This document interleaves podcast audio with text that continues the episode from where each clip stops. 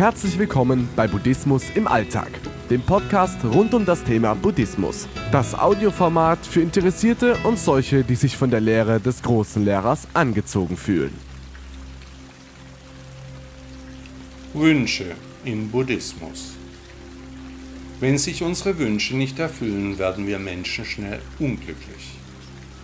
Dazu sagte der griechische Philosoph Epikur von Samos, wenn du einen Menschen glücklich machen willst, dann füge nicht seinem Reichtum hinzu, sondern nimm ihm einige von seinen Wünschen. Nun, die Worte des Epikur sind von buddhistischer Weisheit.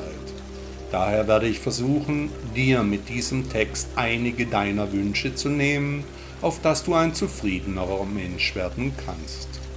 Erinnerst du dich an deinen letzten großen Wunsch, der sich dir dann auch erfüllte?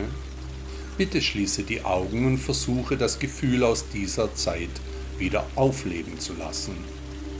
Wie war die Zeit, als du diesen Wunsch hattest? Wie war es dann, als der Wunsch sich erfüllte?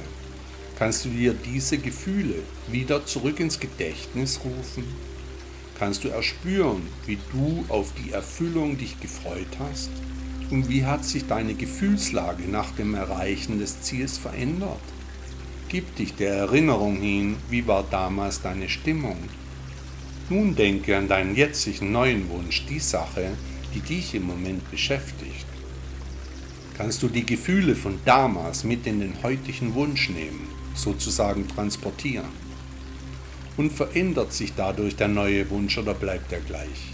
Wird das Verlangen vielleicht schwächer oder gar stärker? Unsere Wünsche sind wie kleine Kinder. Je mehr man ihnen nachgibt, umso anspruchsvoller werden sie, sagt ein chinesisches Sprichwort. Wir alle haben viel zu viele Dinge um uns herum.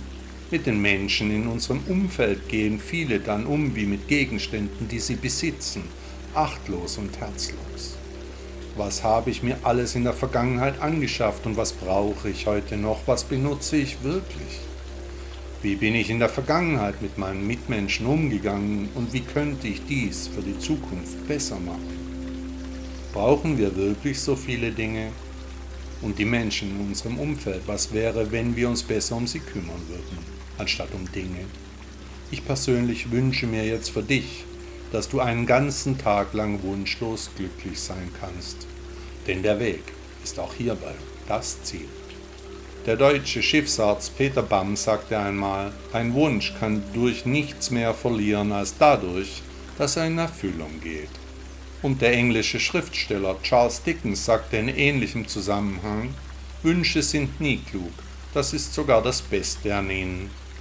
Und der römische Staatsmann Gaius Julius Caesar sagte, die Menschen glauben fest an das, was sie wünschen.